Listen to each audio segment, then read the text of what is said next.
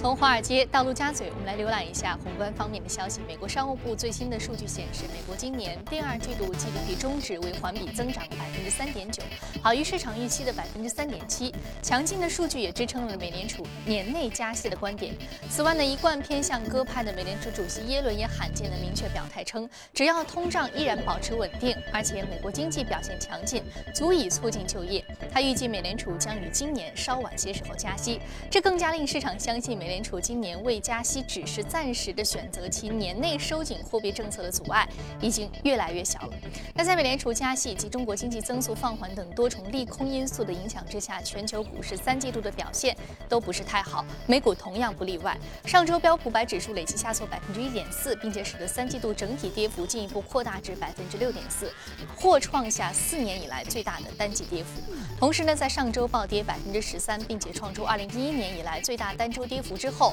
纳斯达克生物技术指数已经步入了熊市。此外，美银美林发布的报告称，截至九月二十三号的一周，全球投资者向货币市场基金净投入一百七十亿美元，使得货币基金的吸引力二十五年以来首次超过了债券基金和股票基金。那数据显示，上周全球股市基金净流出资金三十三亿元，债券基金净流入资金是四亿美元。美联储年内加息，新兴市场货币急转直下。马来西亚林吉特汇率上周五创出新低，并且创下了近二十年以来最大的单周跌幅。印尼盾跌至了十七年的低点，其他新兴市场货币呢也是大幅下挫。MSCI 新兴市场货币指数跌至六年以来的最低水平。墨西哥比索和巴西雷亚尔均是创出低位。那土耳其里拉和南非兰德继续维持在历史低位附近徘徊。此外呢，由于担忧中国、巴西等新兴市场国家经济增长乏力，投资新兴市场的 ETF 基金同样是大批的撤离。那今年前九个月资金流出高达一百九十十亿美元。另外值得注意的是，已经是连续低迷数年的印度房地产市场，确实吸引了华尔街的关注。在过去的几个月里，包括黑石、华平投资，还有高盛等巨头都已经向印度房地产公司投资超过六千亿比索卢比，约合是九十多亿美元。高盛私募股权联合主管在声明当中表示，印度政府的重点放在简化管理和提高经济增长上，这将推动投资和消费。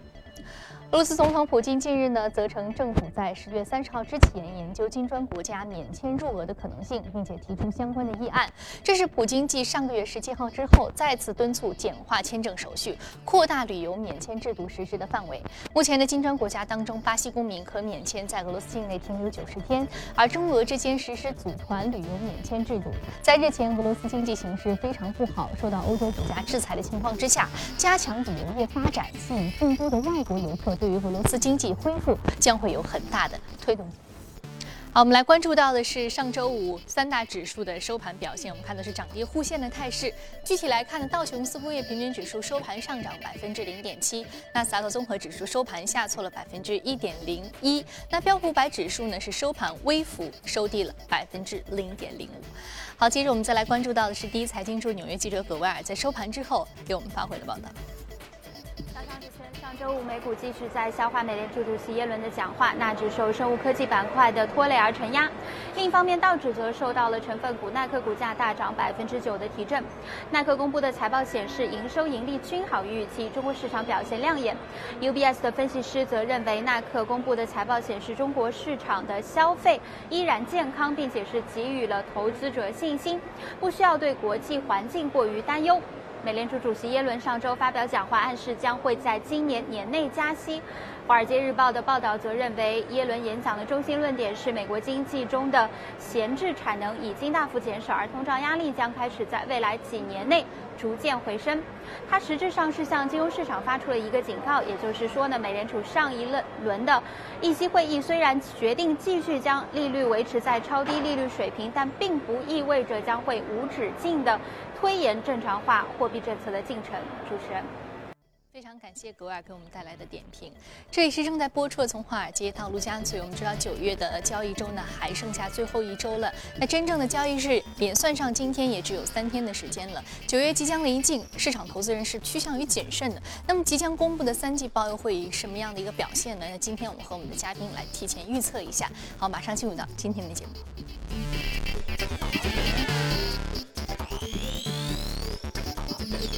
嘉宾呢是来自于新电光的研究总监徐秋杰先生，徐先生早上好。嗯，我们知道从这个国庆假期回来之后呢，我们就即将开始三季报的一个研究工作，还有这个分析工作了。那在您预计的话，这一次第三季度呢，美股公司的这个季报会是一个什么样的表现呢？我觉得可能会比较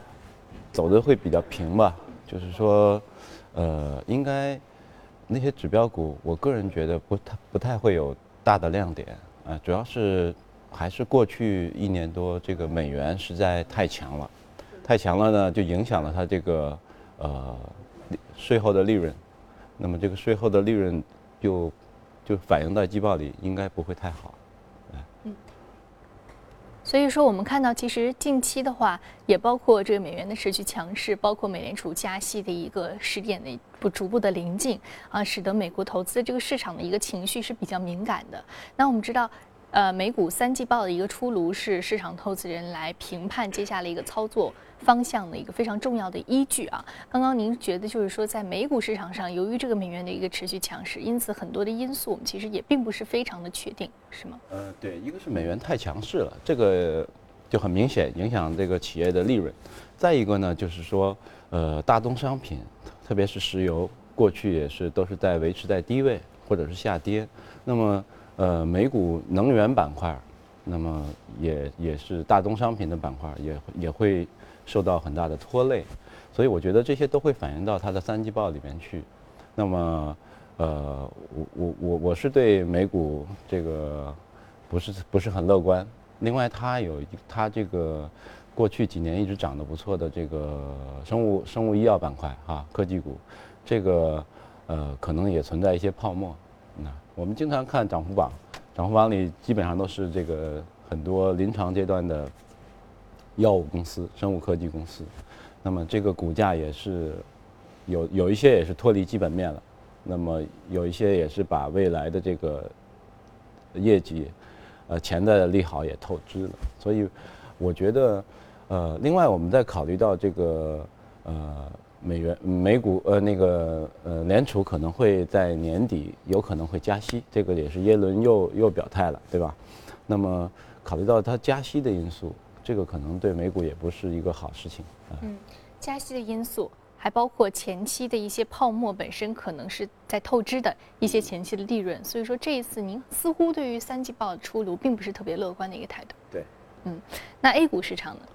？A 股我觉得。它经历了前面的股灾，那么投资人都变得非常的这个理性和谨慎，也不能说是理性，有恐慌。我觉得这个恐慌现在还没有完全去掉。那么资金面上来讲，我觉得可能场外资金还是很充沛的，就是说这个还呃资金是不缺的，但是他不敢入场。那么现在还剩三个交易日，三季度结束，对吧？然后也同样的就是。大家的关注点转到了这个陆续的公布的上市公司的三季报，所以我觉得，呃，周期类股可能会不太好。这个在我们的这个呃，我们看最近的 PMI 啊，对吧？这个宏观数据都是还是在持续走低的。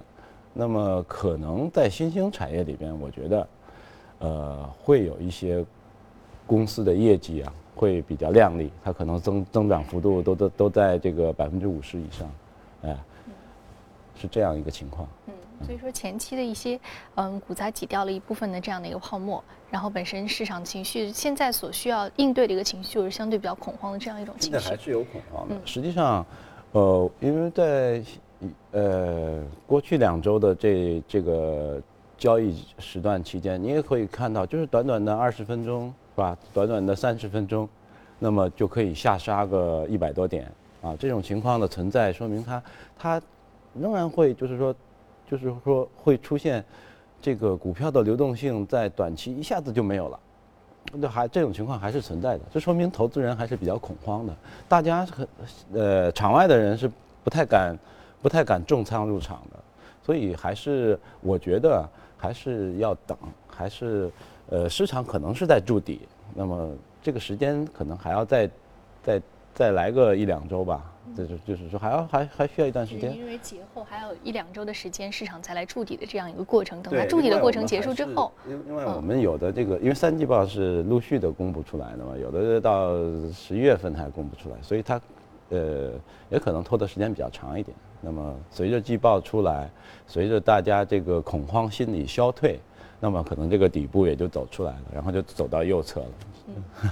非常好。感谢徐老师对于这美股和 A 股接下来三季报公布期的这样一个点评啊。我们知道在美股市场上啊，主要前期有一些泡沫，再加上美元持续的一个强势，因此呢前景似乎并不是非常的明朗啊。具体来看这个季报公布的一个实际的情况。那另外在 A 股市场上呢，因为前期这个恐慌情绪到现在为止还没有完全消散，因此在国庆长假之后，可能还有一两周的这样一个筑底期。那筑底之后呢，这个 U 型到了另外一边的话，接下来我们可能会有一些季报可期。嗯，好，非常感谢徐老师给我们这一时点的这样一个点评。那接下来我们通过盘面了解一下各位领涨的板块和个股分别是什么。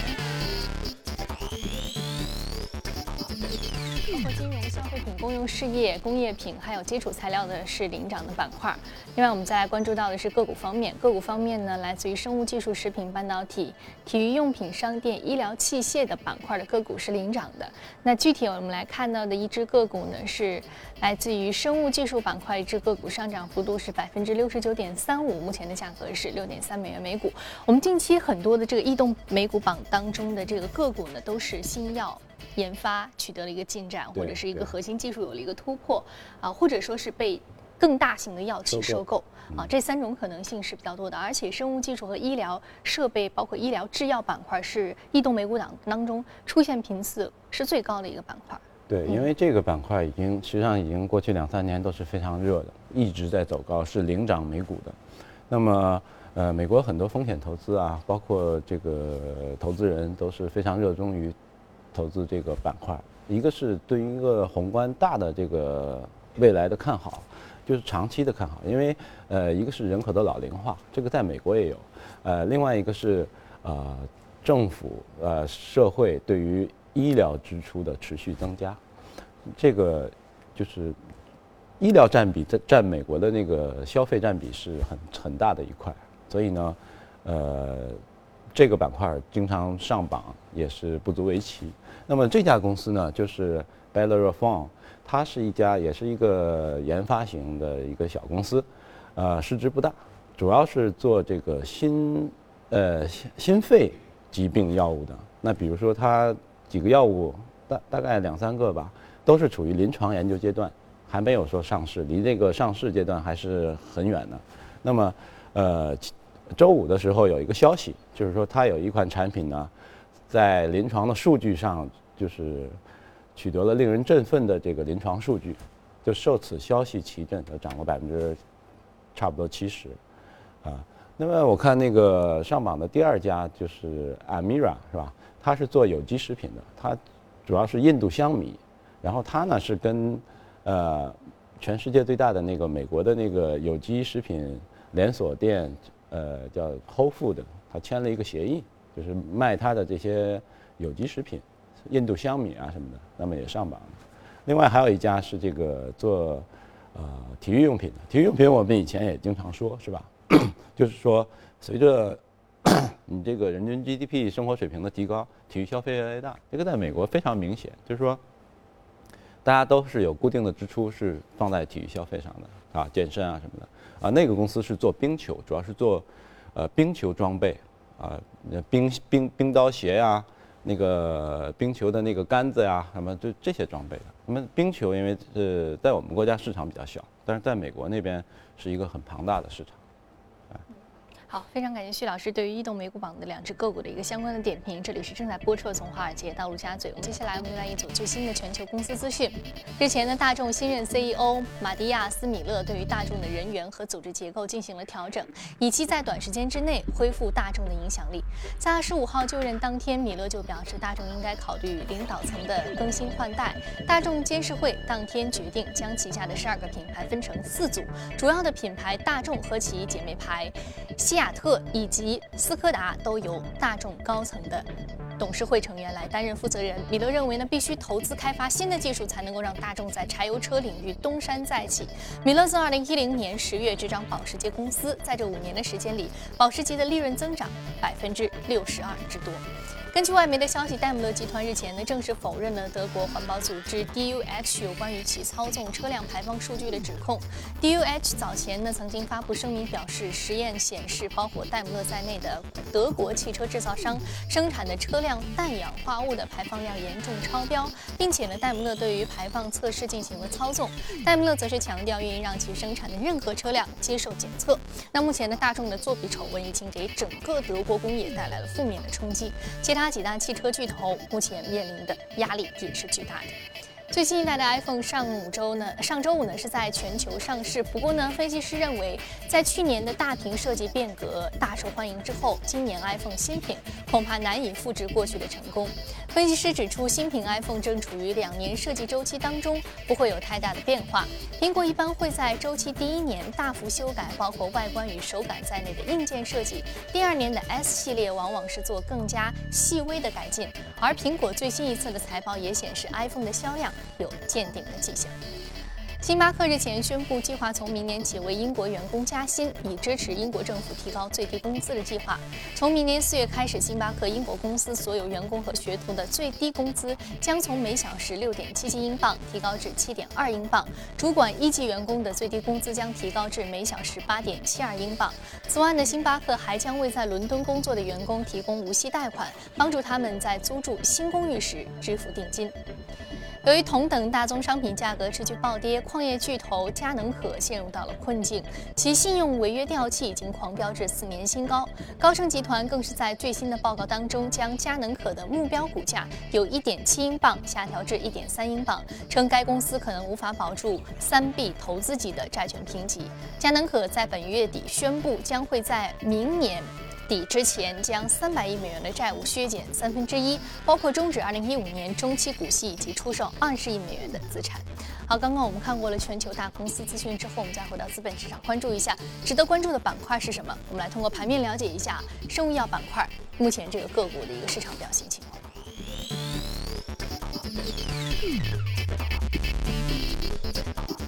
HCA 控股是私立医院板块，下跌幅度是百分之二点九九，目前的价格是七十九点四五美元每股。嗯，薛老师，私立医院、民营医院这个板块是 A 股当中也是比较热的一个板块。那您来看这只个股，应该从什么角度来看呢？嗯，我觉得是这样。如果对美对比中美的这种民营医院来讲呢，我我们还属于一个我们国内的民营医院还属于一个非常起步的阶段。那么，呃，美国那边的民营医院呢？他们的发展啊，他们的经营啊，其实上，